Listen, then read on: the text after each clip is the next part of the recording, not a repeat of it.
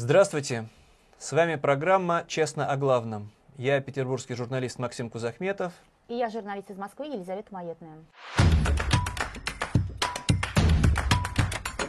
Нам очень важны ваши лайки, репосты, подписка на YouTube-канал. Не всегда мы помним и всегда, не всегда говорим об этом, поэтому, пожалуйста, если вам не трудно, отмечайте то, что вам нравится, таким вот несложным способом. И обязательно комментируйте, и если вы хотите э, дальше эту тему обсудить, вы пишите нам об этом, потому что мы все это, конечно же, читаем и ориентируемся на наших зрителей. Все, что написано, все комментарии мы всегда, всегда читаем. Итак, сегодня, Максим, мы сегодня подводим итоги года. Сегодня наша программа целиком будет посвящена итогам уходящего печального, драматического, трагического 2022 года. Мы выбрали для вас 10 главных событий уходящего года. И все они нам, конечно, давным-давно известны за минувший год, но расскажем подробней.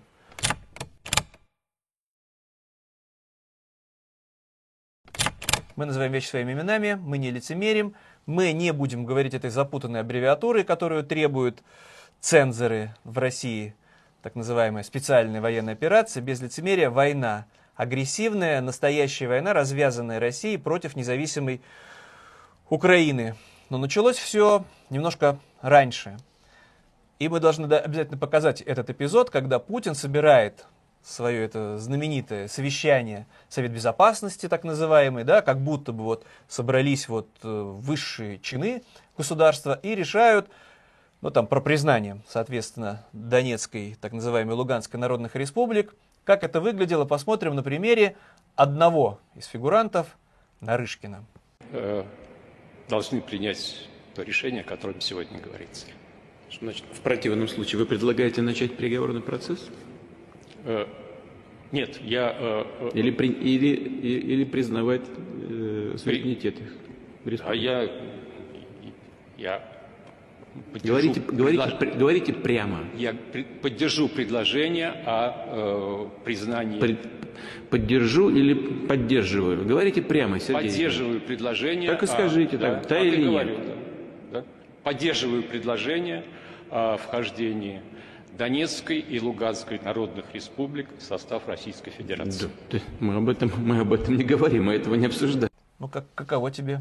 Как вот это вот заикание, как вот эти глумливые путинские ухмылочки, издевательство ну, такое откровенное? Но мне кажется, все эти ухмылочки, это все уже не, не очень важно в свете того, как бы, в свете дальнейших событий, потому что потом уже появлялись публикации, э, источники рассказывали о том, что действительно для многих ну, практически для большинства даже высшего генералитета о том, что Россия начинает войну в Украине, было это очень важно. Неожиданная информация. Практически никто не верил. Практически это не, в, правда. в это не верили, хотя западные аналитики давно про это говорили, что Россия не случайно перебрасывает войска Да даже западные аналитики не все, как выяснилось, не верили. Я как историк могу привести массу примеров того, как проводятся какие-то масштабные учения, проводятся какие-то проходы флотов, ну вот сколько там mm-hmm. это устраивали, например, в связи там с Тайванем поднимаются истребители и самолеты, и не происходит ничего, поэтому все эти учения, ну, они и раньше как будто бы были. Да, и эти долго шли, поэтому все говорили, да нет, не нападет, нет, не нападет.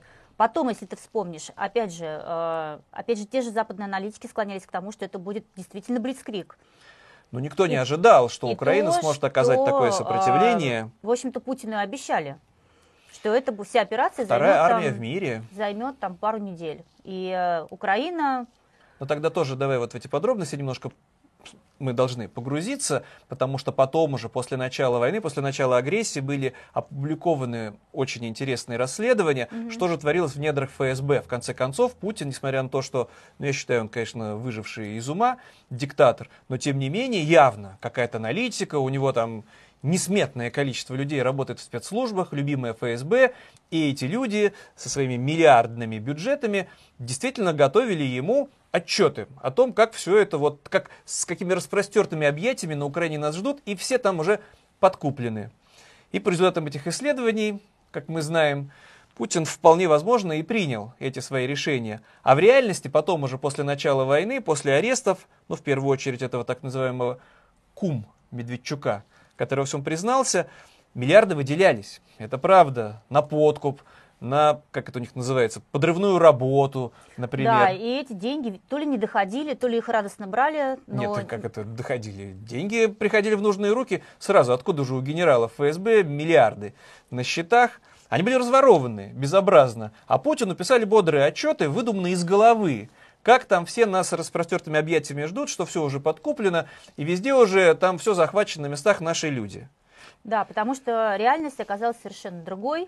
А, никого не ждали, с цветами не встречали. Россия столкнулась с ожесточеннейшим сопротивлением Украин, страны Но украинцев. Еще, еще вот важно на всякий случай напомнить, ведь надо же было как-то это объяснить э, населению России, а с чего, почему вдруг мы нападаем на братское государство, с которым у нас теснейшие связи, не знаю, с кем еще, более могут быть близкие у русского украинского народов, единой религии, единой истории. У нас э, миллионы людей в России с откровенно украинскими фамилиями и в правительстве тоже. Что же вдруг такое произошло? И Путин тоже объяснил. Это вот пресловутая денацификация и демилитаризация. Вспоминает ну, да. сейчас об этом кто-то? Ну, уже много раз менялись цели и задачи по ходу боевых действий. А мы до сих пор не знаем, какие да, задачи ну, и какие ну, цели. до сих пор никто не знает, собственно, что будет признано победой, когда Россия признает победу, что это должно быть, какая конечная точка. Киев, значит, сходу захватить не удалось. Ну давай начнем тогда тоже по порядку, по этим, по всем событиям. Это 24 февраля, начинается вторжение ну, на территорию Украины со стороны трех государств парадоксальным образом, потому что вторжение из Крыма, где вот все-таки явно кто-то был подкуплен, там еще украинские спецслужбы должны проводить будут свои расследования, и потом мы узнаем, кто-то был явно там предатель, потому что из Крыма было сложнее всего, там очень узкий перешейк. Значит, вторжение территории Украины с территории Украины. Это аннексированная территория, это не Россия. Еще одно очень опасное вторжение севера со стороны Белоруссии – тоже никто этого не ожидал, но вот Лукашенко превратился в такого беспомощного вассала Москвы. Это вот марш-бросок на Киев. Киев ближе всего расположен к белорусской украинце. Ну и масштабное, конечно же, со стороны собственного уже России. Удары в том числе и из Донецка, и из Луганска, с тех территорий, которые были оккупированы. Удары в направлении Харькова, по другим территориям. То есть казалось, что ну, это опять-таки потом, по факту, мы уже знаем из опубликованных материалов э, на Западе, в том числе в Соединенных Штатах, когда сидят все эти аналитики в ЦРУ, например, да, где-то, и грустно констатируют, ну, три дня, и все, наверное, Зеленский сбежит, будет возглавить ну, да, правительство да, да. в изгнании, а может и не сбежит, может его захватят, и Путин такие отчеты писали. Ну, в общем, предсказать, что война затянется на месяцы, может, уже 10 месяцев. На год это, уже точно, это все затянулось. Уже может длиться еще достаточно долго. В начале войны не мог никто. Ну вот про Блицкрик мы отдельно поговорим, а шок не только от того, что ничего не получается, все сыплется, а с какой скоростью, ну мы в первую очередь как журналисты, мы все это видим, не все в России, не всегда это пропагандисты покажут, но мы, к счастью, можем работать в независимых СМИ с тобой, это, ну, даже я, вот, служивший когда-то в советской армии, иллюзий не питавший о том, что из себя представляет и нынешняя армия, генералы, которые тоже все насквозь, вот эти вот из советских училищ, кто-то из них, может быть, э, пока я служил, был рядом со мной лейтенантом, пьющим, запущенным, туповатым. Вот они всем этим заправляют. И кого мы видим? Это армия. Для начала это, может быть, даже воспринималось со злой иронией мародерство. Эти да, вот... конечно, разочарование года это то, что российские воины массово нет, мы не а. будем их жалеть, это не то чтобы разочарование, как вот нам, ну как же так, вот, вот эти наши Но мы еще даже не пожалели, ты не дал мне договорить, подожди, а, я имею в виду, что оказались Шок. действительно мародерами, это люди, которые насильниками оказались. Люди... Насильники отдельно, сначала мародеры. Сначала мародеры, потому что... потому что все выносят из домов, и после этого с ДЭКом отправляют к себе... Специальные службы доставки, которые действуют на территории Беларуси. Отправляют к себе домой. И эти так, кадры, вот с камер Ты не можешь даже понять, что у них, что в России ничего нету, ну, как, когда они как да, это все может? унитазы, стиральные машины, холодильники, вещи, какие-то самые простые ноши, ну то, что вот они награбили в домах украинцев, они все это вот такими кутулями, огромными такими посылками, деньги-то у них есть, платят им там неплохо, как выяснилось, они все это отправили к себе на родину. Все это прослеживалось, там все эти расследования потом тоже душераздирающие, какие огромные посылки, вот всех этих самых простых вещей, и они куда-то там себе далеко за Урал ну, ну, отправляют. Ну, вот это жуткое мародерство потом э, затмили, конечно, жуткие зверства, которые Потом зверство, а, страшное. российская армия учинила на территории Украины, как издевались над мирными жителями, как э, над военными, над военнопленными. Ну вот над мирными, да, там сначала это тоже, теперь этот город стал знаменит на весь мир, Буча, да, который украинцы смогли достаточно быстро отбить, и российские солдаты, я у всех прошу прощения, я не отделяю себя от этого страшного фашистского, теперь же получается, российского государства, когда то, что творят мои соотечественники, русские люди на территории Украины, это мрак и ужас. Представить это было невозможно. Это действительно массовое изнасилование, это убийство мирных жителей, а потом еще пропагандисты над этим глумятся, когда показывают повторяют Якобы, эти кадры из Бучи, говорят, да смотрите, трупы этот труп пошевелился, да. да, Мгм. этот в какой-то слишком неестественной позе, это все фейк, это все украинцы специально вот такое сделали подставное видео, такого не может быть, потому что наши солдатушки, бравые ребятушки, они все только благородные, они все хорошие, чистые, примерные. Но нет, уже вот к сегодняшнему дню проведены подробнейшие исследования, там названы даже пофамильно многие из убийц и преступников, названы номера частей, ну, все упростили, в том числе и эти российские солдаты, которые звонили женам, подругам, приятелям. Да, брали у мертвых их телефоны и Брали звонили у с убитых них, у телефоны, ну, убитых, во-первых, да. просто мародерство отбирали, да, себе. А еще с них, пользуясь тем, что симка функционирует, можно бесплатно, радость-то какая, звонить Да и нет, ну хохоча пересказывать. Тоже не забывай, что вообще-то, когда их отправляли на спецоперацию, как это называют это в России, да, на войну, их, у них забирали телефон, кнопочные оставляли. И, например, не могли они позвонить достаточно долго. Ну, там по-разному И они было. дорывались, да, как бы звонили. Ну, в общем, на самом деле, это мы к чему говорим? Что доказательство того, что эти зверские преступления были, если человек не слепой, он их увидит. Там тысячи этих доказательств, это не какие-то единичные случаи, сожалению, не которые бы случаи, шокировали. да. Ну так вот, но про отобранные телефоны. Далеко не у всех можно было отобрать телефоны, потому что там э, Рамзан Кадыров отправил свои победоносные войска, получше экипированные, кстати, которые тут же понаотбирали хороших дорогих автомобилей, ну, после вторжения у украинцев, которые оставили массу материалов, после чего их и прозвали ТикТок войсками.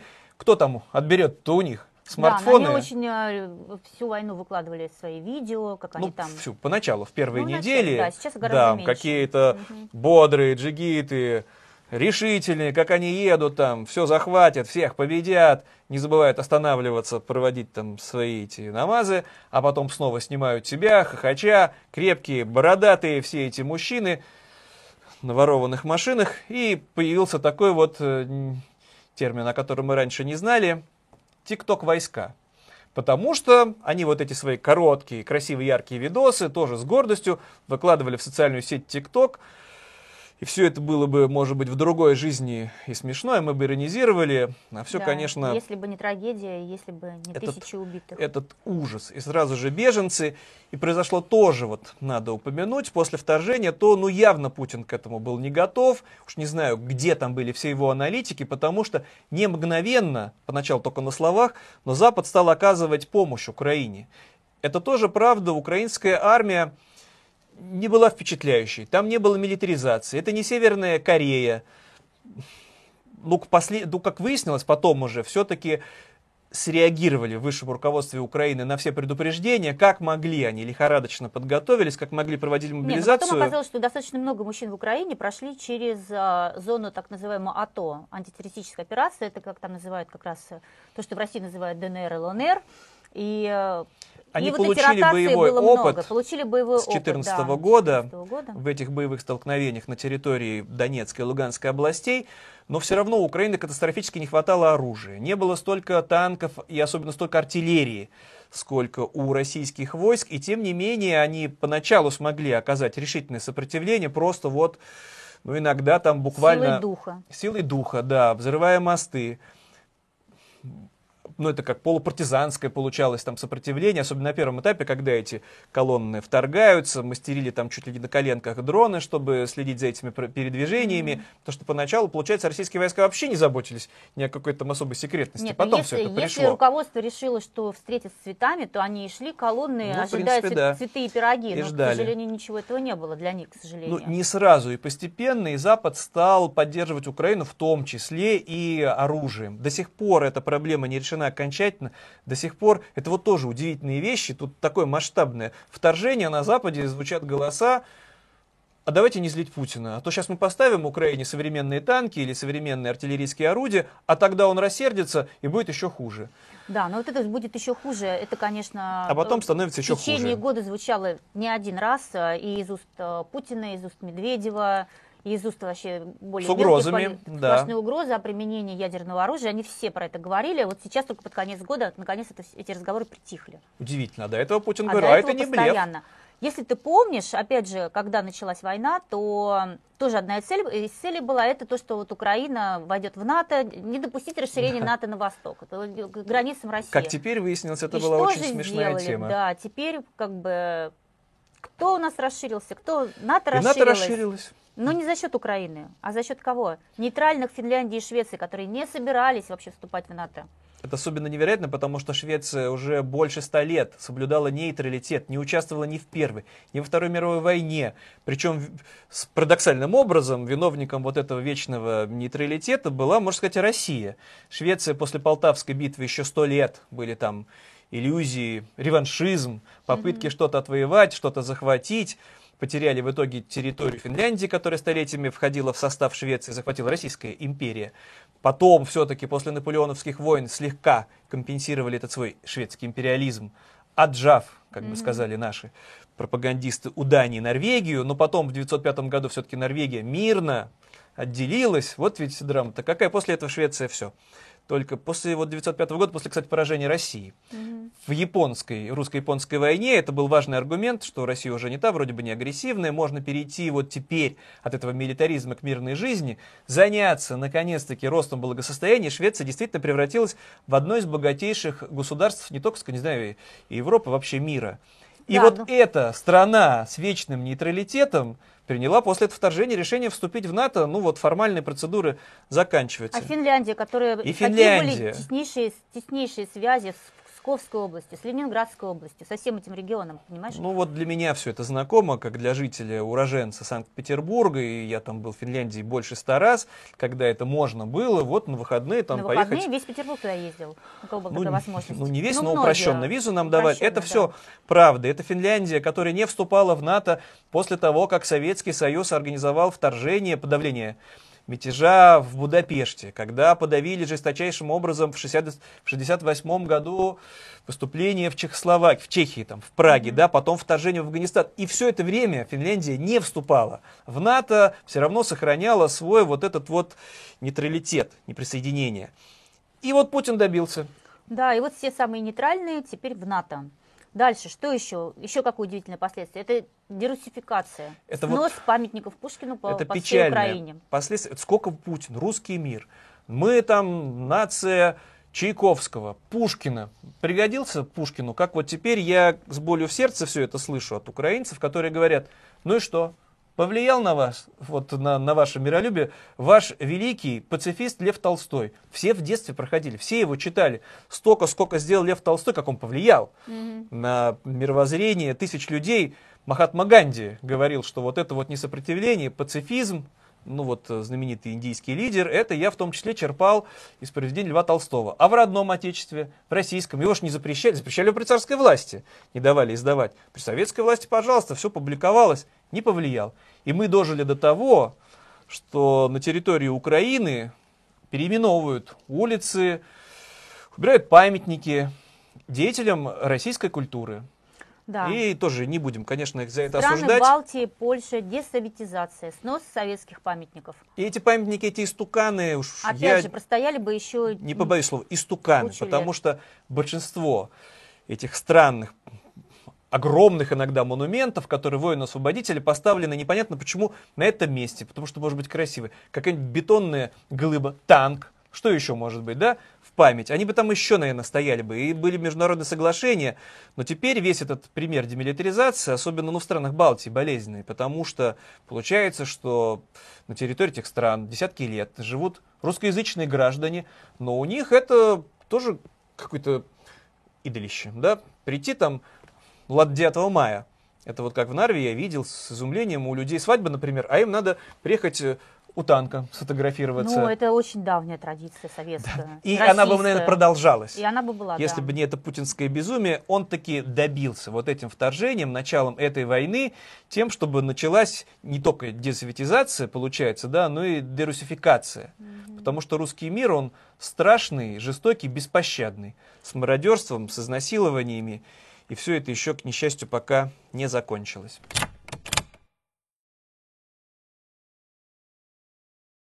Второй, пока не итог, да, а событие года, которое, конечно же, потрясло мир.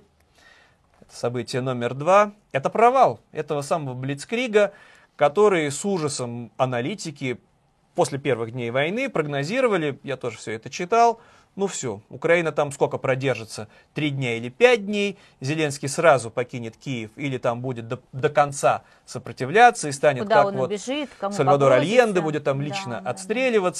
Никто иллюзий не питал, а Блицкрик провалился. Для начала провалилось, мы уже упомянули в первой части, наступление на Киев, которое должно было быть самым победным, ближе всего к границе, там можно за несколько часов проскочить на машине все это расстояние от белорусской границы, где была сосредоточена мощная танковая группировка, да тем более еще поддержанная артиллерией, вертолетами, авиацией, и не получилось Ничего. И не то, чтобы там остановили бы, да, это вторжение. Это первое, первое серьезное отступление российской армии с территории Украины, оно было именно со стороны Киева. Лицемерно, правда, названное актом доброй воли. Ну да. Это вот, видите ли, мы вот так вот пример подаем, а то вот украинцы никак почему-то не идут на мирные переговоры. Давай, Странно. следующий как бы такой тяжелый удар для российских войск, это стал э, гибель крейсера, крейсера «Москва». Это Ну, для военно-морского флота флагмана, шок. Флагмана Черноморского флота. 13 числа его подбили, 14 он уже, 13 апреля, 14 апреля он уже затонул. А, Данные по-прежнему засекречены. То есть сказать, сколько, э, сколько человек было экипажа, ну, как бы, скорее всего, больше 400. А, около 100 раненых. Дальше, как бы, Минобороны все хранит молчание. Вот уже по суду признаны погибшими 17 человек. А всего, как бы, источники э, в Черноморском флоте называли, что погибших 37. Это те, кто оказались непосредственно рядом с, со взрывом, с местом взрыва. Вот. То есть а, украинцы смогли провести блестящую операцию, затопив крупнейший военный корабль российской, нынешней, правда, уже Российской империи. Правда, он построен был при советской власти, ничего, куда-то эти миллиарды, потраченные Путиным на флот, делись, строились небольшие катера военные, потрачены миллиарды, а почему-то все эти фрегаты, да, там самые крупные из них, они почему-то все меньше, чем яхты путинских дружков или у самого там Путина. И по цене они почему-то, не, по цене там примерно одинаково, просто странно, когда гигантская яхта в итоге построена, конечно же, на Западе, а не у меня в Петербурге, в родном, где-нибудь на Адмиралтейских верфях. Ну, понятно, что миллиарды украдены, по 10 лет все строилось. Ну так вот, но крупнейший корабль еще советских времен достался, модернизированный, современный, утонул. Не смогли его буксировать. Непонятно, сколько там человек до конца погибло. То есть вот то, что ты называешь, признаны по суду, потому что там же служили срочники. Да, потому Это что родители срочников э, Был ребенок? им, им рассказывали, что они не попадут в зону боевых действий. Не, не попадут, ну, на, нет. на линию сопротивления. к линии. Соприкосновение там. Соприкосновение, Нет, они просто в море сами по себе плавают, ничего не будет. Вот, и оказалось, что срочники там были, срочники погибли, и вот родители пошли в суды, э, приложили массу усилий, так, так, так же, как сейчас э, жены, матери вот этих отправленных на войну пытаются всех их разыскать. Если у тебя срочник погиб, ты еще ничего и не получишь. Вот эти все обещанные путинские миллионы, он же у тебя просто сам по себе в армии служил. Это же надо еще доказать, что он принимал участие в боевых действиях.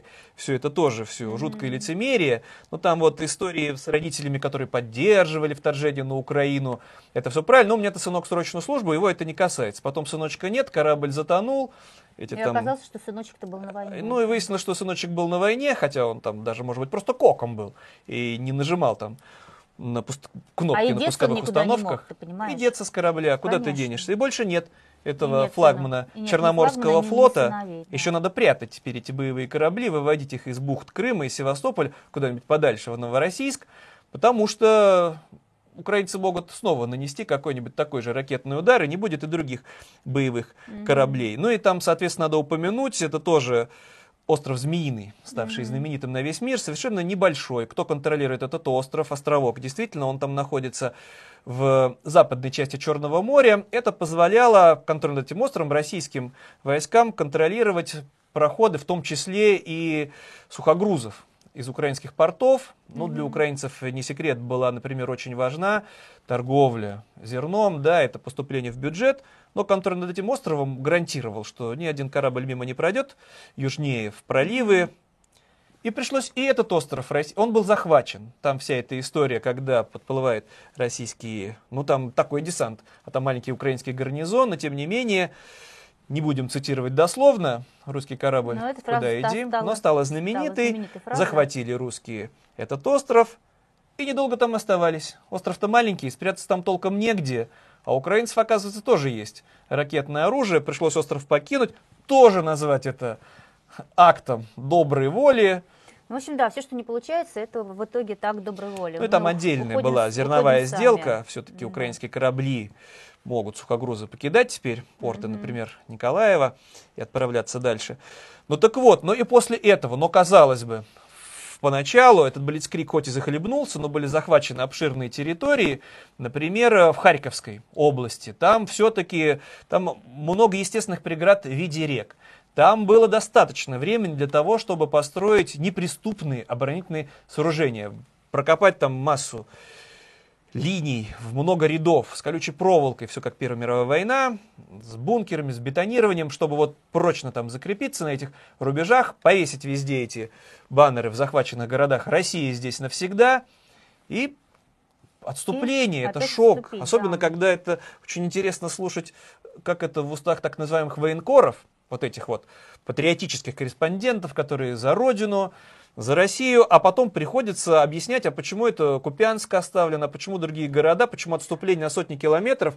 Харьков, который вот-вот уже должны были взять, теперь оказывается уже далеко, и артиллерийские снаряды до него не долетают. У тебя нет ощущения, что вообще правая рука и левая рука вообще не согласуются, они не Да понимают, не или там две половины мозга, они не контактируют друг с другом. Нет. Но и это еще не все, потому что самое, наверное, унизительное отступление было, которое пришлось заранее даже как-то озвучивать. Здесь-то все неожиданно происходило. Да, здесь это все было подано как бы, опять же, это уже телевизионная картинка была, и Путин, и Шойгу, и генерал Суровикин, которого перед этим публично представили, да, там э, главнокомандующим группировкой в Украине, о том, что э, генерал Суровикин для того, чтобы сохранить сохранить людей. Это про Херсон. Это единственный Это областной про Херсон, центр да, который нам достался, который достался российским войскам просто так, считай, Потому что войны. вот этим вот вторжением со стороны Крыма Крым, удалось да. захватить мосты через Днепр, прорваться на правый И берег, там, на захватить самом деле, все Херсон. очень близко, конечно же. Ну, сравнительно близко, и потом уже вот эти как раз там и висели Да, красивые да, постеры. Россия здесь навсегда. Мгм. Там уже эти деятели культуры, позорище, конечно, нашего с тобой родного отечества, приезжают, будем культуру восстанавливать. Театр теперь херсонский Мгм. будет там с правильными постановками, назначены там были везде, конечно же, не только вот из администрации, а еще и деятели культуры. И потом это долго обсуждалось, э, потому что украинцы еще и мосты потом через Днепр смогли самостоятельно уничтожить, потому что затрудняется снабжение. Днепр очень широкий в южном, в нижнем течении. И блестящее отступление. Действительно, вот то, что хорошо получилось, тут вот смогли ускользнуть из окружения, всю эту обширную территорию на правом берегу покинуть.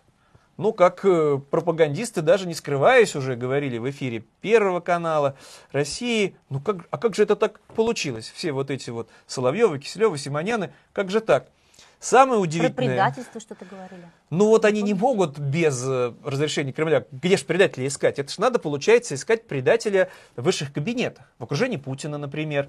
Пока Путин не готов вот на эти сталинские репрессии, чтобы разоблачать врагов народа среди своих собственных министров, которых он сам и назначил. И это правда, какая-то удивительная история, потому что требовали расправы пропагандисты. Ну где же вот этот вот генерал, которого сейчас публично выведут на Красную площадь и расстреляют за бездарность, за нерешительное командование. Ничего не произошло. Кто-нибудь в отставку ушел?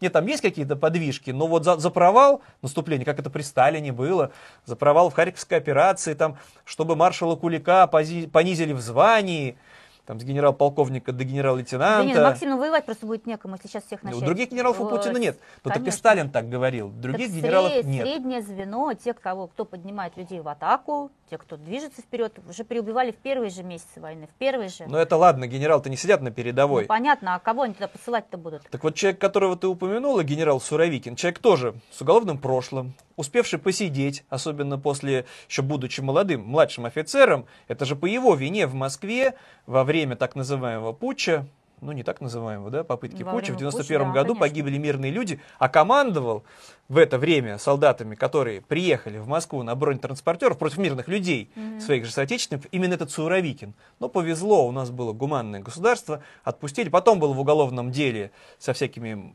ну, всегда там с коррупцией, и вот теперь только по прошествии нескольких месяцев мы узнали, кто всеми, оказывается, командует. Но тут есть простое объяснение. Я Не, ну, думаю, чтобы на что... него не охотились тоже. Не охотились, конечно, бедный генерал. Ну а что, Физиономия У Рогозин теперь еще, да, во время дня рождения, видите ли, в попу его ранило. Теперь, получается, фронтовик, ранение. Ну, то, что они там пьянствовали в всё-таки на него ресторане. охотились или на премьер-министра ДНР. Ну, Давай с Суровикиным, да, Давай, чтобы закончим. завершить, потому что мы узнали, кто теперь у нас командующий. Но все очень просто объясняется. Путин хотел быть вот этим главнокомандующим, Наполеоном, победителем. Да, если бы не оставляли, а наоборот все захватили, то, конечно, бы все лавры были Владимиру Конечно же, выяснилось бы, что это а лично Суровикин он. нужен для того, чтобы потом на него все списать. Это как бы Теперь понятно, кто командовал отступлением из Херсона. Это же Суровикин. И он там вот все это и вынужден оправдываться и объяснять на этих совещаниях, которые всем показывают. Это же Суровикин вынужден принимать решение о том, чтобы Ну, вдруг вспомнили, битья, да. что мы, мы о солдатах, о своих.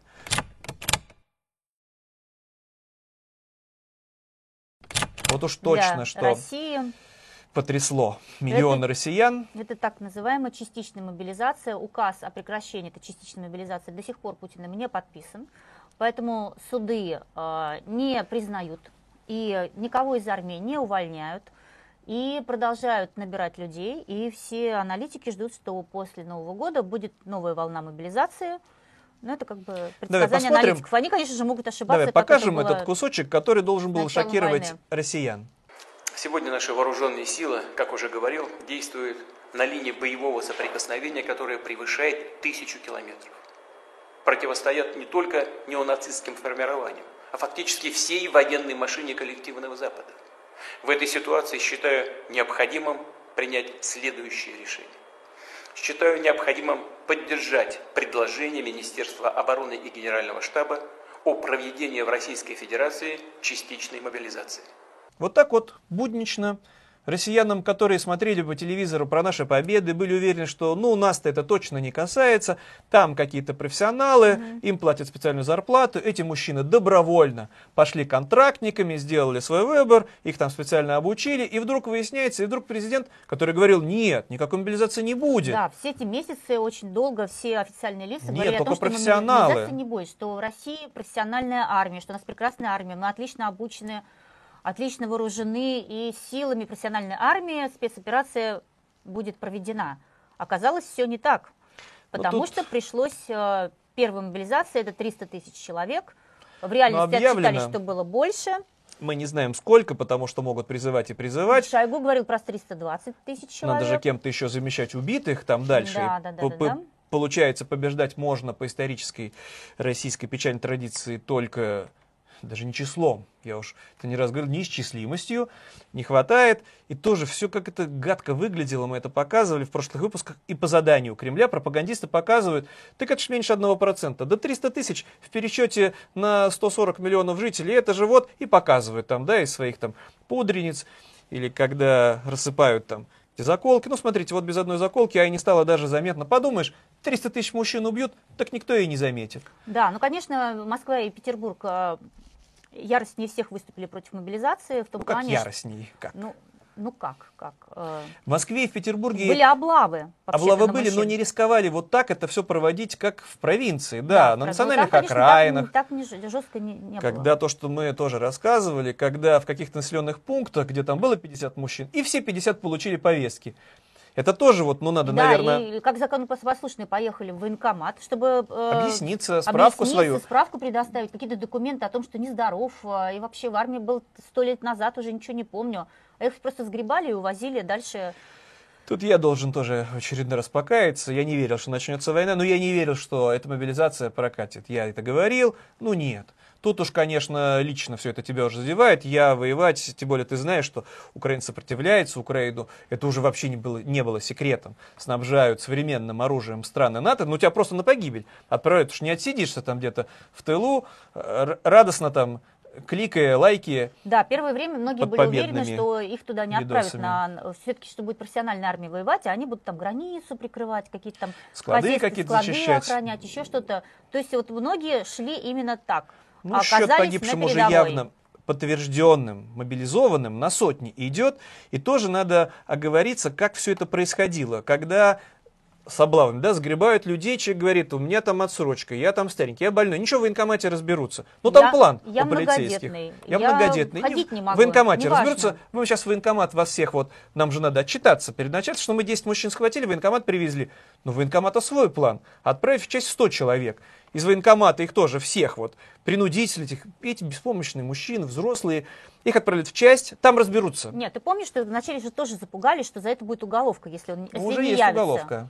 И уголовка уже есть, да. Они приходят в военкомат, да, как им там говорили, уточнить сведения. Уточнить сведения. Справку принести, Оказывается, что- на войне, да. дети, болезни, отсрочка от службы, их отправляют, потом они беспомощно. Это вот тоже все, эти сотни этих э, видео, когда, ну давай, по- покажем какое-нибудь наиболее характерное. Мы, мобилизованные из Республики Башкортостан, с 11 октября с города Саратова прибыли в Запорожскую область. Нас призвали по мобилизации. Мы прибыли в зону боевых действий. Условия у нас здесь очень скудные. Нас, часть нашего состава отправили в поля, где у людей нету ни воды, ни питья, ни еды. Почему они должны все покупать за свой счет?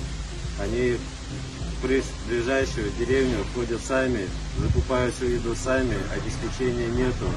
Мы находимся в таких же условиях, мы спим в ангарах, люди спят на голых полах, люди все болеют.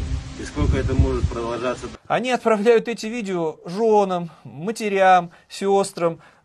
Нам нечего есть, Да, нас ну, ну ничему и не семьям, учат, которые, которые нам остались, холодно. остались в России, тоже, оказывается, нечего есть. Потому что для того, чтобы отправить своих мужчин на войну, им пришлось брать кредиты, им Меня пришлось что-то, что-то продавать, экономить на тех же детях, потому что оказалось, что в российской армии нет ничего. Ничего. Что им нужны и берцы, им нужны эти бушлаты, им нужны э, э, Бронежилеты они себе заказывают. Все, нательное Сами себе- белье. Ничего нету, ничего нету. Для этих- Все пришлось покупать. для этих мобилизованных. Ну и потом все эти тоже контингент там этот специфический, который начинает, э, не доехав до фронта, умирать. Причем от чего?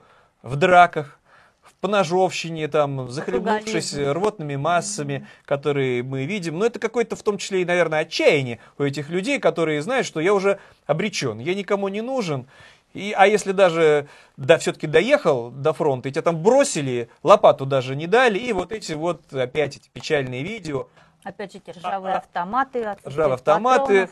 а, а- а наших командиров А нет, командиры сбежали. а мы не знаем, что делать, спасите, И помогите. со всех сторон э, летят. э, Но даже после Снаряды. всего вот этого, то, что это тоже меня, ну это вот в Петербурге, там вот недавнее расследование, история, когда там женщина проявила бешеную реакцию, потому что у нее забрали отца, ее детей, ну и мужа, соответственно, да, трое детей, не сразу, кстати, это сначала только с четырьмя детьми, вот может быть отсрочка и то, если тебя отпустят, и то, если несовершеннолетние. Ну да. Но все-таки вот развернула активность, мужа уже призвали, уже мобилизовали, уже он там на фронте был, но чудом вытащили оттуда, все, слава богу, и они объясняют, мы, мы за Путина. Нет, Крым, конечно, наш. Просто вот по закону все должно быть. Раз по закону не положено с тремя детьми, тогда вот пусть уж, пожалуйста, мужа вернут, а другие какие-то там кровь проливают. Ничего не изменилось в сознании этих людей. Не пришло ни отрезвления, ни просветления никакого. И тоже надо до конца быть честными. Большинство этих людей, по сути, то подкуплены. Им же обещают сотни тысяч рублей. Могут обмануть, могут не заплатить. Но тем не менее, ну, конечно, все за деньги получается. Нет, ну смотри, давай все-таки, чтобы быть объективными, кто хотел пойти за, за деньгами, пошли или там Ну, из, раньше, иде- из раньше. идейных соображений. Эти да, уже там, ушли. Они ушли раньше. Эти сумасшедшие, которые Так хотели... называемые добровольцы. Они ушли. Ну, тоже Кто- за деньги. Кто-то любит воевать, кто-то кому-то не хватает адреналина, кому-то надоела семья. Масса причин, по каким это люди Ну, делают. их явно не хватало, а Но то их не хватило вот этих вот желающих. объявляли. Поэтому, конечно, это была уже, наверное, вынужденная мера со стороны власти наобещать кучу денег а, для того, чтобы не было такого отторжения в обществе. Потому что, как бы ни говорили, что все поддерживают, поддерживают, вот воевать идти хотят немногие. Еще надо тоже, чтобы закончить эту тему с мобилизацией, еще все ужасы впереди. Потому что даже если вот вдруг завтра случится чудо, Путин признает поражение, капитулирует, отдаст приказ о том, что все, специальная Нет, военная операция закончена. какая-то цель, пока для нас не ясная, что что-то в результате войны Ну, вдруг, Россия... в общем, война прекратилась, Да. сотни тысяч мужчин, о счастье, возвращаются домой к женам, и что происходит? После вот этого всего, после фронта, после того, как они уже попробовали вкус крови, это вот тоже событие буквально вот последних э, недель, это расправы вернувшихся этих бывших мобилизованных, когда убивают. У них психологические травмы, Пси- у них психические у- травмы там. психические кошмары им снятся. Они отыгрываются на близких. Ну вот как не жену, свою же и убить. И эти случаи тоже уже есть. Или устроить драку с незнакомыми людьми, убить этих незнакомых людей, которые посмели тебе сказать, ты же за деньги там поехал воевать, или ты же убийца, небось, наверное. Сколько еще этих вот жутких криминальных случаев, сколько банд еще будет сформировано в разных регионах из этих вернувшихся, которые ничего и раньше-то особо, получается, не умели. А теперь вот э, приучились только мародерствовать и безнаказанно убивать. Да, и получилось, что в российской глубинке, в- я не знаю, в подавляющем числе областей, мужчина, взрослый мужчина, у которого семья, или там, ну нет семьи, там есть мать, или там дети остались, может заработать только пойти, как, если пойдет на войну. А если даже не хочет, то безропотно идет. Идет, тяжело вздохнув, тоже там полно этих документальных свидетельств. А что я мог поделать? Да. Ну это же повестка, ну я законопослушный, ну а что? Ну, Даже без ну, в пропаганды. тюрьму же идти, да.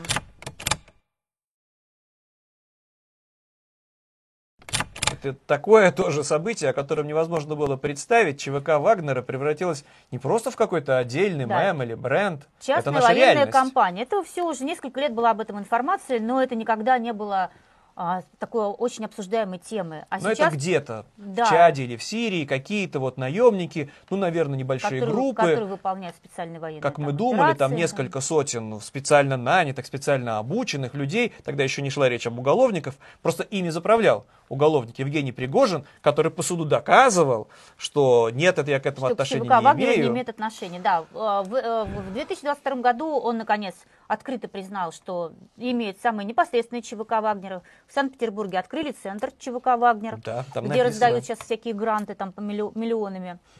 а, И вот сформировалась там тех же дронов. частная военная армия с непонятным статусом, и в которой не просто уже наемники, да, какие-то, вот как ты говорила, какие-то безумцы, которым нравится убивать, а началось с лета активная вербовка в этот ЧВК Вагнера людей, отсиживающих суде- э, тюремные сроки за убийство, за изнасилование, не политических каких-то, за наркотические статьи. Тысячи этих реальных уголовников и рецидивистов, мы тоже показывали эти видео, они едут на фронт, им их, обещано. Их вербуют в колониях. Когда приезжает туда э, Евгений Пригожин или его гонцы, там обрубается связь, они не могут ни поговорить ни с родными, ни, ни о чем сообщить не могут. Кого-то держат ШИЗО, прессуют, там они соглашаются. В общем, это тоже нельзя назвать особо добровольной. Наверное, все-таки вот это Но, тем не менее, им обещают амнистии. им обещают амнистию, что через полгода Абсолютно. они будут чисты перед законом, они будут с деньгами. Им, конечно, не обещают столько денег, сколько обещают тем же добровольцам или частично мобилизованным. А, обещают меньше, но тут как бы свобода на кону. И надо еще оговориться, что сейчас попытались под это подвести какую-то законодательную базу, а поначалу это А он под- просто забирал без А всякого решения даже суда, без амнистии. невозможно. Да, уже потом начали придумывать, что якобы наследственные действия в другой регион отвезли. Какие Да, ну надо же как-то было оформить. У тебя человек отбывает срок за убийство То есть пожизненные, а ты его вдруг куда-то отпускаешь. Ну, ты представляешь, Еще- началь- еще вооружают там. колонии, да, как бы царь и бог на своей земле. Там Вообще да. Главный решал, просто, просто главный, просто Путин местный. И тут к нему приезжает Пригожин, говорит, я тут у тебя сотенку или две сотенки сейчас заберу народу. Как это? Ну и дальше опять все Ну это... вот, однако, это продолжается уже несколько месяцев, а, активно вербуют, активно они едут на войну, их там убивают, а кто не хочет воевать, их еще... Да. И, И- вот эти внесудебные расправы и зверства, и расправы. в своей собственной среде. Да. Потому что вот отдельно выкладывая еще с гордостью эти видео, когда кувалдой разбивают головы в той или иной степени провинившимся собственным так называемым вагнеровцам, как они друг Те, друга кто называют, в плен или музыкантам. дал У них оркестр. а, украинским блогерам, рассказав, почему они Или не убежали. пошел в атаку. Или не пошел в атаку. То есть это пулемёты. внесудебные кадры, ой, господи, не- внесудебные казни. И кувалда стала символом года. Но мы к символам года еще, наверное, доберемся, перечислим Доберемся, их. да, но вот Давай тогда перейдем к четвертому, ой, к пятому уже.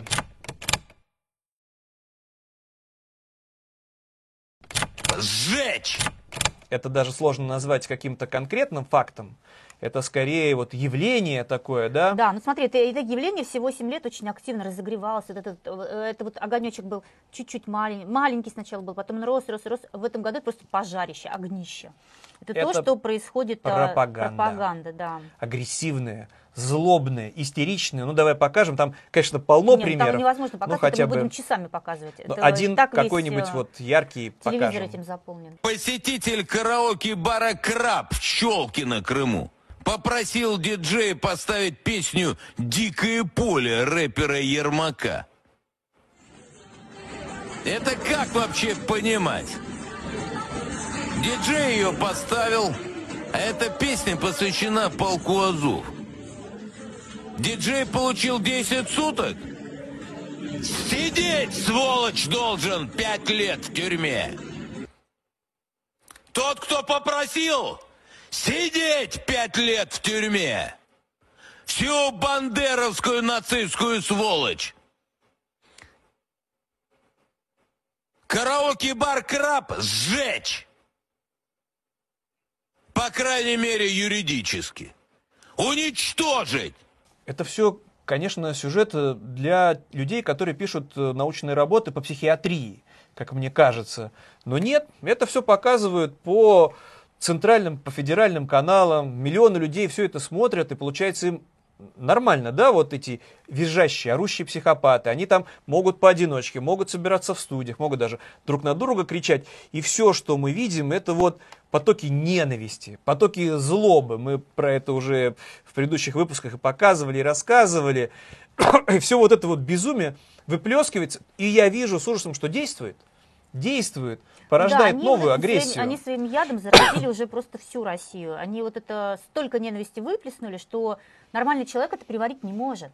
И казалось бы, А. ну, может быть, тут вступится церковь православная, может, вспомнят о каких-то заповедях или хотя бы будут где-то в стороне от этой пропаганды. Ну нет, но церковь стала полностью на стороне государства, Тоже. полностью оправдывает войну, э, привозят мешки черные на фронт, опять же мы это показывали. Благословляет на убийство. Благословляют на убийство, говорят о том, что погибнуть за родину. Вот давай сейчас я тебя покрещу вот в этом мешке, ну а больше, ну нет уже ни в чем больше, ну нету Ну, благословлю. Там, да. Благословлю, да. И таких масса, или там, давай помолимся, вот, вот молитва для того, чтобы правильно патроны. РПЦ в рожок. тоже превратилась в такую же пропагандистскую ужасную структуру. На всех этих совещаниях судьбоносных присутствует патриарх, прославляет эту войну. Правда, почему-то попросил отсрочку для паствы, ой, не паствы, господи, для священников. Для священников, 40 да. тысяч человек. Но там хватает разных э, иерархов и низового, и высшего уровня, которые все одобряют, и кровищу Да, одобряют. А на низшем уровне а, батюшки рассказывают прихожанам, что, конечно же, лучше по- погибнуть как воин а, с оружием в руках, чем захлебнуться, например, от алкоголизма в ротной, ротной массе. То есть смерть, а, о том, что можно, в принципе, жить, как-то радоваться жизни, Нет, радоваться жизни, нет. заботиться о родителях, Радость- воспитывать своих детей, приносить пользу родине какими-то другими способами. Радость в том, чтобы Это уже погибнуть. никто не вспоминает. Единственный путь у мужчины пойти и умереть.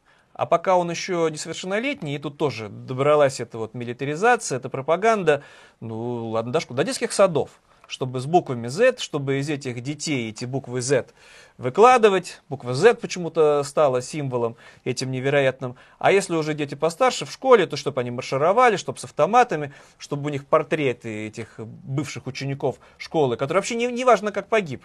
Может да, быть... им, любому погибшему сейчас дают э, орден все. мужества, всем ну, да, дают, всем да, дают. неважно, что там, как Неважно, что захлебнулся рвотными массами, не доехав до фронта, все, уже герой, там все придумает, все наврут, и все это, и детей зомбируют этим. И из детей тоже готовят пушечное мясо с помощью пропагандистов, с помощью этих тоже безумных директрис. В школах тоже этому масса примеров, мы эти рассказывали, все эти кошмарные случаи. Ну и все это я я не представляю, я не понимаю родителей, которые в этом во всем остаются. И, и если они имеют возможность покинуть Россию, мы доберемся до этой темы, и там остаются, а их детей зомбируют, я не понимаю.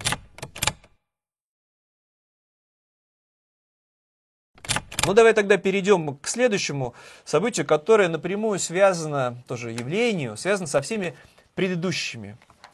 Да, ну смотри, значит, после того, как Россия вторглась э, в Украину, ну, практически на следующий день. Практически на следующий день э, Запад объявил санкции. И давай немножко с цифрами поговорим, как бы, да. Санкции и исход западных компаний, все это совместилось. Да, цена, цена потери как бы. Западных инвестиций в России заморожены примерно на 300 миллиардов долларов. Это как бы оценки аналитиков. Это Частных... работа у людей, это благополучие, благосостояние, это прогрессивные технологии. Всего этого больше нет и не будет. Частных российских активов, и это речь не идет о резервах Центробанка, заморожено примерно на 100 миллиардов долларов. В западных банках. Вот, это как бы вот цена вопроса, да, цена потерь. А, значит, кто наиболее, наиболее активно заявляли об уходе а, из России компании из Финляндии? То есть они говорят, ну, практически что все 80%, покинули. что они покинут. Да, Дания 73%, Великобритания 35%. И все это передовые предприятия, на всякий случай напомним. Это все были вот в Петербурге финские компании, это все были новые технологии, высокотехнологичные ну, производства, IT-компании. Все эти компании ушли с рынка, оставив тысячи людей без работы, одна только Икея или один Макдональдс позволяли, обеспечивали работу десятки тысяч людей. И, соответственно, отбрасывая нас назад в технологиях в прогрессе. Ну вот смотри, тоже посчитали эксперты о том, что э, компании, которые э, ушли из России или которые приостановили там деятельность, сократили ее значительно, потеряли на этом 240 миллиардов. Пошли на это. Это тоже не ожидал, наверное, Путин, потому что ушли, ну вот чтобы массово... миллиардов долларов. Автомобильные Ино... бренды ушли все. Иностранцы кроме... продают свой бизнес да, все. А, с дисконтом 70%, писал РБК. То есть, да готовы да? были за символические деньги продать, бросив все это, не Наибольшие желая... Наибольшие потери, значит, которые понес иностранный бизнес, это нефть и газ, банковская сфера, автопром, пищевая промышленность. Меньше всего пострадали деловые и IT-услуги, в сфере бытовой техники и микроэлектроники, они меньше всего пострадали. Но вообще, на самом деле, огромные, огромные потери. Самое, конечно, неприятное и для России плохое, что ушли именно компании, которые продвигали собственные бренды, поскольку они были так называемыми вендорами.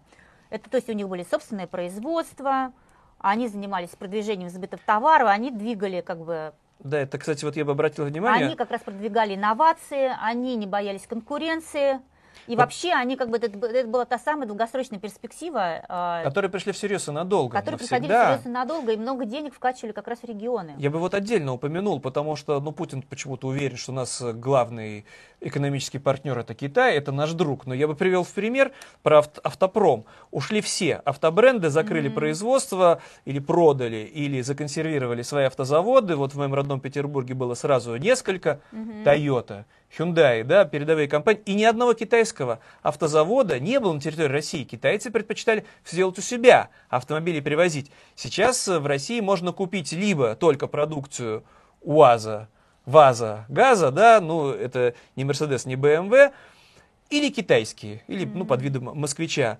Вот это тоже без будущего. Даже этого производства в России нет. Автомобильные бренды покинули в полном составе, не поставляют автомобили. Ну ладно бы они просто отказались поставлять. Так они заводы свои построили на территории России. Это вот цена путинского этого вторжения. На что он рассчитывал, непонятно. Да, кроме того, эти западные компании, они как бы изменили, э, изменили стандарты качества. Ну, например, там тот же Ашан там, или э, йогурты Данон, которые стали для нас стандартом, да, Если там банковскую сферу брать, то там, допустим, Росбанк, э, который был частью французского банка, и двигали новые продукты Больше ничего этого банковские. нет.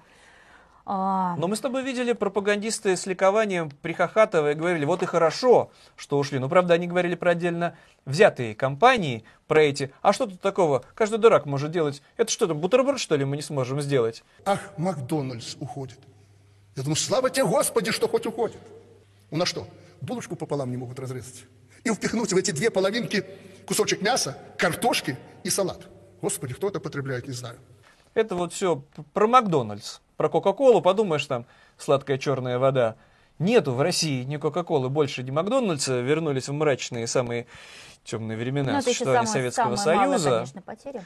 Самая Ну, казалось бы, там подумаешь, пить-то и есть там пока, что у нас найдется, но это все настолько тоже удивительные последствия, что теперь контрабандой Кока-Колу там, например, да, там можно привозить в Россию, потому что у кого-то, видите ребеночек на день рождения захотел с Кока-Колой отметить. И за бешеный деньжище ты переплачивая там в 10 раз, балуешь в этой баночкой.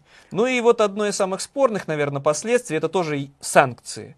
Это визовые ограничения, ну как спорные. Для, для многих на Западе оно не спорное. Мы с тобой тоже рассказывали.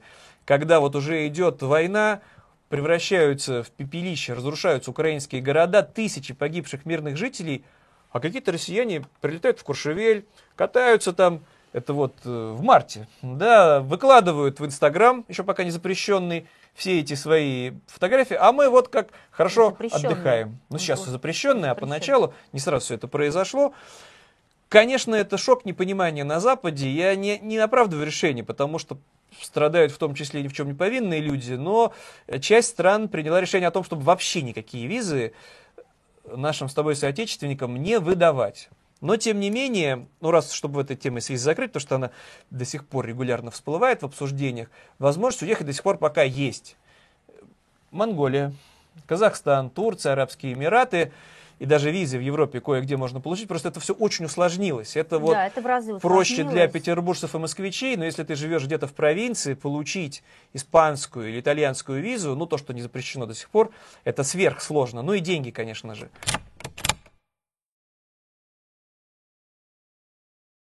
Ну давай тогда перейдем к седьмому, тоже явлению. Не Да. какое-то отдельное, невероятное со времен гражданской войны в нашем родном отечестве такого не было. Да, это бегство россиян за границу. Бегство Буквальное. от войны, от мобилизации.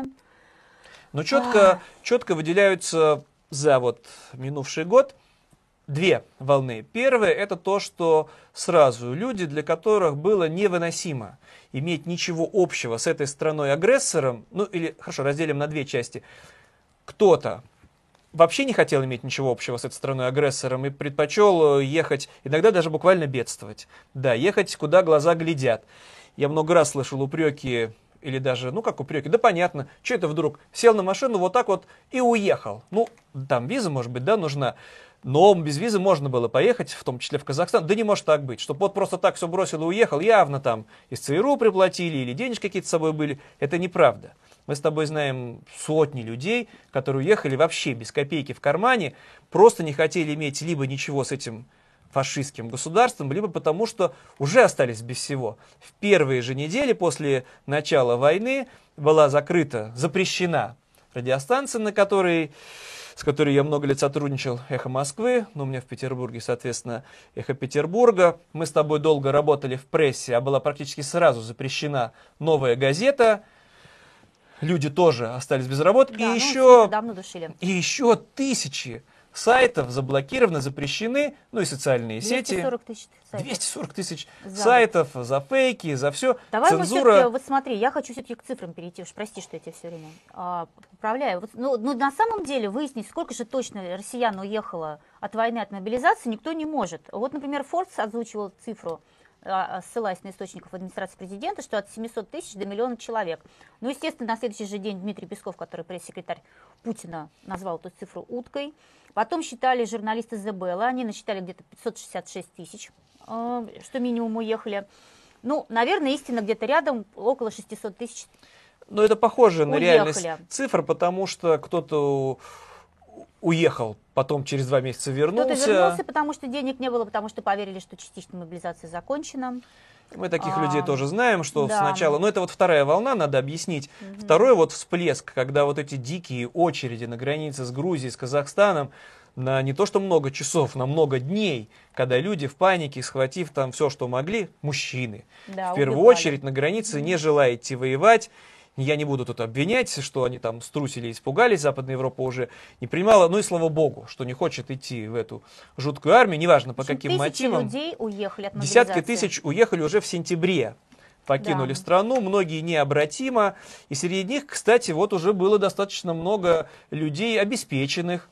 Может быть, они не хотели быть такими борцами с режимом, как получаемся мы с тобой, да, не такие откровенные предатели, но там оказалось, это удар по экономике был, это уже не секрет. Тоже особенно, когда Силуанова послушаешь, люди уезжали со своим бизнесом, причем с каким? С высокотехнологичным. У тебя, например, сайт по продаже авиабилетов, ты сидел в Москве, годами там э, жил, зарабатывал, Ну, а теперь ты как- какие просто... билеты, если, если у людей нет денег, летать некуда, никуда Ну, у не- тебя не бизнес, пускают. родное государство и так убивает, и налоговое Да. тебя мучает. Ну, ты просто переехал в другое государство, и дальше с этим сервисом живешь, тем более, что с тобой там еще тысячи соотечественников, и там. Ну, я условно пример в пример, там разные есть бизнесы, которые могут быть, особенно в IT-индустрии, когда Россия теряет самых образованных, самых умных, и не жалко никому. Да, ну смотри, значит, основными направлениями для переезда стали Турция, Грузия и Казахстан. Туда переехали а, тысячи человек. Я там выписываю Но там себе. уехали сначала больше, там счет шел на сотни тысяч, но опять-таки непонятно, В кто Турцию туда... уехало больше 132 тысяч человек, а в Грузию 112 тысяч и в Казахстан 100 тысяч. В Сербию 60 тысяч, в Армению 40 тысяч, в Израиль 38 тысяч, Израиль активно продолжает принимать всех своих. И А, более того, в Армении, Мон- например, Слушай, в Монголии 25 тысяч, что-то. а в Армении повысили резко после этого приезда прогнозы по экономическому росту. Опять-таки потому, что приезжают э, многие обеспеченные, многие своим бизнесом, трудолюбивые, способные, не больные, не бомжи. В основном э, приезжают, но никому не жалко. И Да, ну тут вот надо- смотри, наши власти э, очень активно клеймят позором тех, кто уехал. И, например, сейчас парламентарии работают над тем, как, как бы усложнить этим людям жизнь. Ну, например, председатель Госдумы Володин заявил, что надо уехавших, для уехавших повысить налоги и запретить им работать Ну, в это режиме, если они остаются в удаленном доступе, э, в работают. режиме самозанятых. А на этой неделе э, бывший президент э, России Дмитрий Медведев, мы к нему тоже Бывший еще вернемся. президент. Да. А, как назвал людей, которых уехали? Ты помнишь? Предатели, еще как-то. изменники, негодяи. В общем, э, в общем, возвращение возможно только в случае предварительно сделанного, недвусмысленного, публичного раскаяния. И если будет амнистия. Да, и, в общем, опять же призвал отрезать противников войны от источников доходов в нашей стране, в чем бы они ни состояли. Тут, правда, надо говориться, тут уже в ужасе были сотрудники Министерства финансовых дел, потому что если вот так вот взять и людям, которые до сих пор, может быть, в удаленном доступе выполняют какую-то работу для, например, российских банков, да, если это IT-специалист, а сбежал за границу, вот ему повысить налоги, а он там какой-то ИП, тут Силуанов говорит, так мы просто и без этих доходов останемся. Если вы так вот раз и поднимете им там 50% налогов, ну человек просто не будет работать с такой грабительской ставкой, пойдет искать себе другую работу, получаем и эти деньги.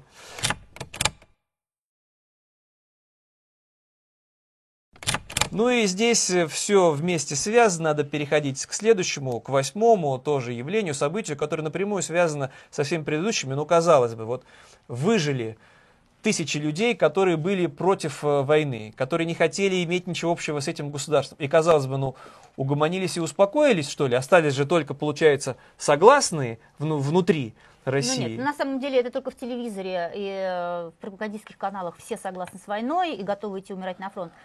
А вообще, если смотреть на цифры, то... Но это тема репрессий. Это да? тема, это типа, тема репрессий. Жесточайших да. репрессий. А, С 24 февраля из антивоенных э, выступлений задержали как минимум 19 443 человека. Это на самом деле... За антивоенные. Это на самом деле за последние 10 лет рекордная цифра. Таких задержаний не было никогда. Это вот люди, которые, несмотря э, в марте, тут же ужесточили законодательство. Да? Причем какой-то тоже произвол. Трактовать можно как угодно. Все это называется фейк или дискредитация армии. А как выяснили тысячи граждан, наших с тобой соотечественников, которых с детства по букварю воспитывали «мы за мир», но mm-hmm. если ты теперь вот так даже никуда не вышел, а написал в социальной сети, в какой-нибудь безобидный, я вот вообще-то против войны, это в лучшем случае дело о дискредитации российской армии почему-то, и штраф 30 тысяч да. рублей в первый раз. Да, ну вот смотри, э, все эти задержания сопровождались насилием со стороны полицейских. Но это если Их ты держали вышел, в, отделы, в отделы полиции, там над ними издевались. И все равно, вот на самом деле посчитали, УВД-инфо посчитали, как бы, да, что без задержания с конца февраля прошло лишь 18 дней, чтобы кого-то не задерживали. То есть практически каждый день в России выходят люди, которые протестуют против войны. До сих пор есть, да, смелые люди. Уже больше пяти тысяч понесли административные наказания. Ну и тут, за наверное, вот эти ну и надо, да, какие-то примеры там с реальными, с уголовными делами, конечно же, которые, ну давай мы, наверное, должны назвать людей, которые все-таки, зная о том, что их арестуют, остались в России, сознательно пошли на это, это Илья Яшин, например, это Кара Мурза, младший, их предупреждали, их арестовали, против них сфабрикованные дела за антивоенную деятельность. Навальный до этого уже находился в тюрьме, и тоже репрессии же продолжаются. Не то, чтобы арестовали, и все. Он же там из ШИЗО практически не выходит, его хотят там добить и домучить, но это и сотни других уголовных дел, арестованных людей, ну вот муниципальный депутат Красносельского района Москвы Алексей Горинов получил 7 лет общего режима. 7 лет. Только за то, что посмел публично ну, высказать... Высказаться о гибели украинских детей и назвал спецоперацию в Украине войной. Понимаешь? Ну, я бы здесь... Выступил против проведения конкурса детского рисунка, посчитав это неуместным в такое время. А меня что, знаешь, поразило, что в этом дело? Э, э, вообще, как бы такие рекордные сроки, оказывается, правосудие в России вообще не буксует, оно работает. Оно да, просто... Охотно а, пятилетка в три года. Ну вот смотри, задержали его, Горинова, 26 апреля. На следующий день суд отправил его уже в СИЗО. Следственный комитет расследовал уголовное дело в течение пяти дней. Мещанский суд за три судебных заседания разобрался с его делом и дал ему 7 лет. Но это все безумие продолжается, и на этом власти не угомонились. Вот я еще раз повторюсь, ну все, вот главные позиционеры либо в тюрьме, либо изгнаны из родного отечества. На митинг уже не выйдешь, все запрещено, получишь дубинкой по голове. Вроде бы задавили. Нет, эти дела продолжаются. Это вот сейчас суд уже в моем родном Петербурге, ты упомянула москвича, я бы упомянул дело Белоусова, арестован был раньше, и это дело это археолог. Это тоже просто посты в социальных сетях где-то. В закрытой группе не забывай. В закрытой группе и уголовное дело, он еще пока не осужден до конца, и вот оно самое вот просто сконцентрировало в себе все, донес на него приятель для начала. Доносительство просто мы тоже не упомянули, как оно расцвело в родном отечестве. Потом, тут же обрадовавшись, полицейские фабрикуют против него еще и дело об экстремизме, потому что у него там призывы всякой экстремистской деятельности, но он сам инвалид, это суд не, не останавливает. Он У один него ребенка растит. Да, он воспитывает ребенка, который нуждается в, корре, в коррекционном обучении, непростого ребенка, все равно сидит в тюрьме, и казалось бы, ну может быть хотя бы, ну этот безобидный человек, это только слова, это же не уголовник какой-то, не представляет опасности, но если посмотреть, как его ведут в суд, в наручниках, а сопровождает его чуть ли не 10 полицейских, здоровых, мордатых, которые, конечно же, не в армии, а должны вот этого Белоусова сторожить, но зато там есть тайный свидетель, конечно же, из центра Э тоже Центр по борьбе с экстремизмом. С экстремизмом МВД, этот да. мужчина, которого надо охранять. Из-за этого, конечно же, заседание закрыто. Но почему я говорю, что все в этом сконцентрировало? Да, все заседания практически закрыты, потому что это нельзя выносить на широкую публику. Ну, во-первых, на самом деле и СМИ практически не осталось, все, все поуезжали, кто бы об этом мог рассказать.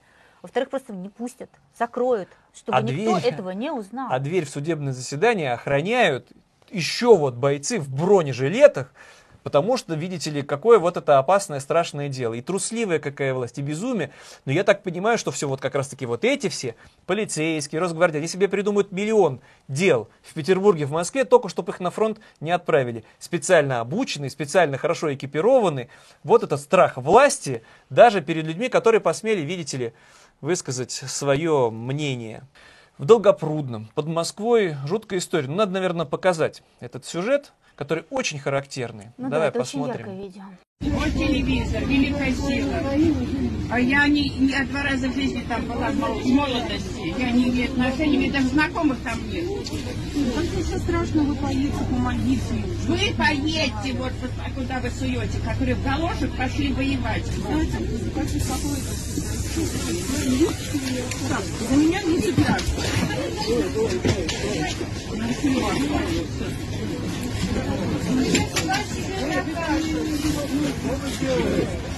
Пожилая женщина никому не угрожает, не представляет никакой опасности, ни в социальной сети. Просто говорит, да в армии-то все разворовано, в резиновых сапогах, на табуретках, поехали воевать. Ну ладно бы там То ее она бы... говорит, э, пересказывает ролики из Ютуба. По большому счету, да, наверное, вот, э, видите ли, есть доступ в интернет, и ты еще посмела озвучить. Ну, сказала и сказала. И что дальше происходит?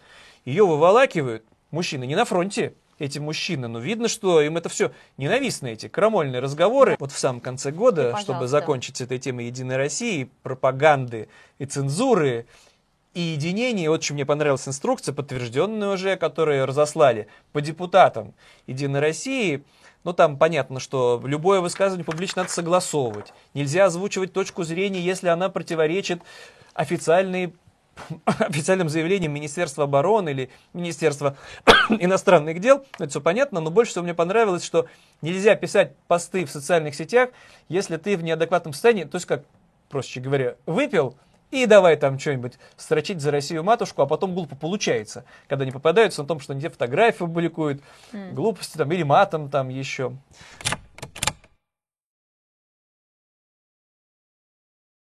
Ну, давай перейдем к девятому, вот уж точно кошмарному, душераздирающему событию, которого не происходило со времен Второй мировой войны, о котором тоже мы не можем не рассказать. Это миллионы беженцев. Ну, понятно, не из России, а с территории Украины. Это миллионы людей, у которых уничтожены дома, которым каждый день угрожает смерть, потому что Россия наносит не высокоточные удары, не по штабам, а стреляет, ну сейчас уже вообще совершенно откровенно, куда попало, куда проще попасть, а если даже уже не в жилые кварталы, то по объектам инфраструктуры, чтобы Ну да, украинцы инфраструктуру. замерзли, сидели без электричества, чтобы бедствовали, пропадали, и миллионы людей вынуждены были Украину покинуть. Но в первую очередь женщины, дети, которые должны стать скитальцами. Ну, слава богу, что Ну да, ну в смотри, Европе одна, их только, одна только Польша 5 миллионов беженцев из Украины это приняла. фантастические, это кошмарные цифры. Этого нам, нам, русским, не простят в ближайшие десятилетия не только украинцы, но и многие европейцы, соответственно, наши с тобой дети, годами должны быть готовы к тому, что где-то оказавшись в Европе, им могут плюнуть в лицо. И припомните сказать, что из-за вас. Это не Путин нажимал на курок, это кто-то из ваших соотечественников, наверное Ваш сосед. из родителей ваших, может быть, одноклассников и соседей нажимал таки вот на курок, сбрасывал таки бомбы на наши дома. Вот чего добился Путин со своим русским миром. Но тем не менее, это тоже, наверное, конечно же, откровение было для Путина, для пропагандистов, для них, для всех, что принимали принимали в семьи, размещали и размещают, и кормят, и содержат миллионы беженцев в Европе, которая до этого пережила уже, ну, можно, наверное, так сказать, нашествие беженцев, да, там из Сирии, там тоже на сотни тысяч А шли ты заметил эти еще, как, как числа. поднялось вообще э, волонтерское движение? На самом деле э, И волонтерское движение в России, которое помогало украинцам и помогает. И наши с тобой тем, дети в кто этом остается участвовали. в России, потому что боятся, не зная языков, куда-то дальше двигать. Э, Им некуда вернуться. Или боятся возвращаться в свои дома, потому что там вдруг опять они начнут что-то. Ну, то, что Это вот тоже очень страшно. рассказывали наши с тобой дети, оказавшись волонтерами, там со слезами возвращались, когда ты встречаешь человека через Россию, там, въезжающего на Запад, да, например, у которого нет ничего, у него все уничтожено, он в этом полушоковом состоянии много уже недель находится, эти дети, которые не улыбаются, у которых все тоже уничтожено, почему, за что, чем они виноваты, если бы все российские дети через это прошли, как наши с тобой, может, было бы там какой-то шок, озарение, но нет, этого же не показывают. Показывают только какие-то пропагандистские, как вот мы спасли кого-то там из Мариуполя, все насквозь лживое, пропагандистское, не упоминая о тех вот реальных, это Ну, еще выжившие люди, Первоначально, только перед этим совершенно разрушив этот ну, Мариуполь, тысячи да. погибшие.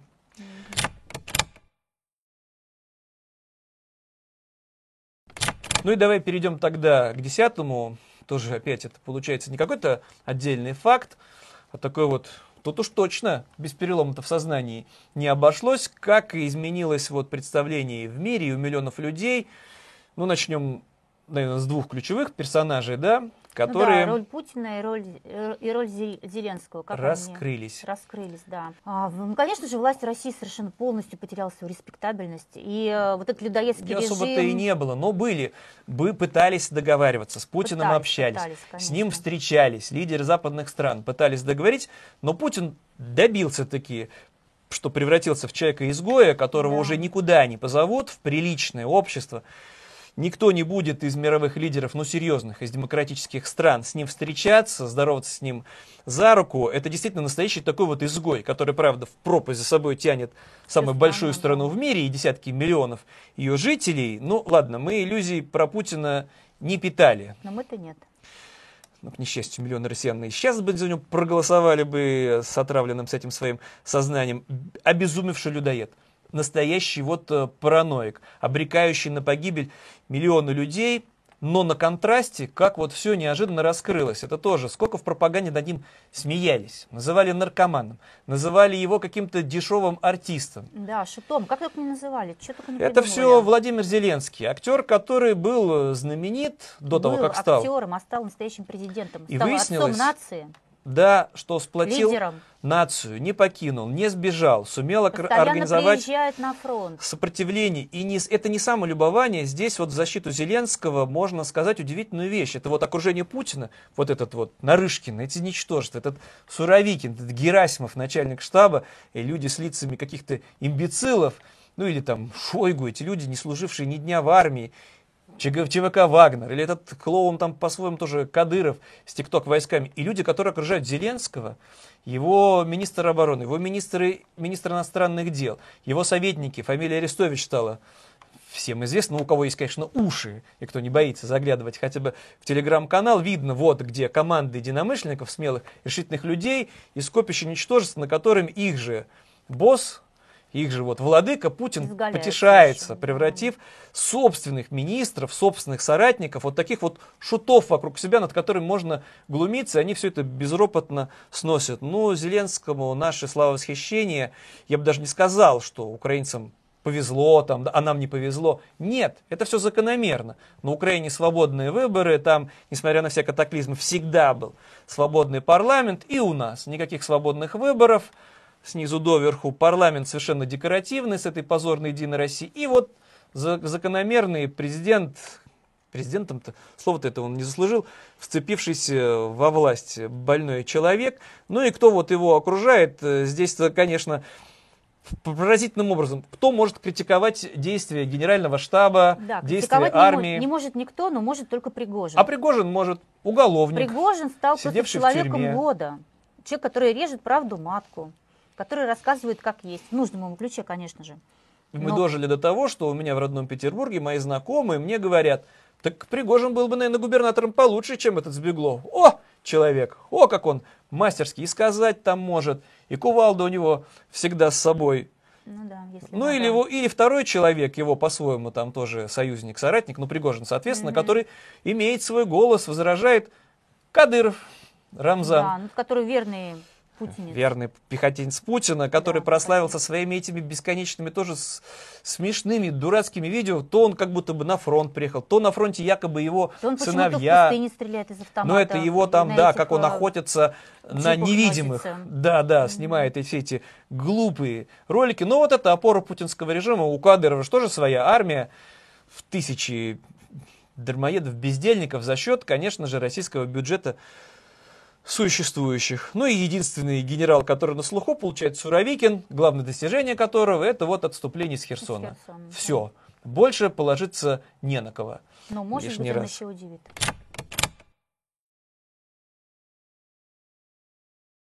Ну, давай тогда вот это 10 главных событий. Ну, и чтобы как-то у нас в основной передаче мы хотим хорошие новости. Ну, хороших новостей у нас нет. Подожди, но ну давай все-таки еще тоже трансформация некоторых людей. Дмитрий Медведев окончательно превратился в клоуна. вот я про это и хотел рассказать. ты про давай, это хотел. давай развесим ярлыки. Не А. жалко. Ну ладно, в общем-то. Я не считаю, жалко. что клоун года это, конечно же, Дмитрий Медведев, который вот со своими выступлениями, но ты вот считаешь, правда, что, конечно, сам он писа- ну, он только пишет, делом там доказать ничего не может, он там превратился в такого, с такими яркими образами, да, подбирая какие-то эпитеты к западным лидерам или к, к национал-предателям, все это облекая в словесную оболочку, что даже на это он не способен, пишет за него кто-нибудь другой, более способный. Но клоун года, это даже не только мы с тобой придумали, на Западе его так называют, этот титул, конечно же, Дмитрий Медведев заслужил.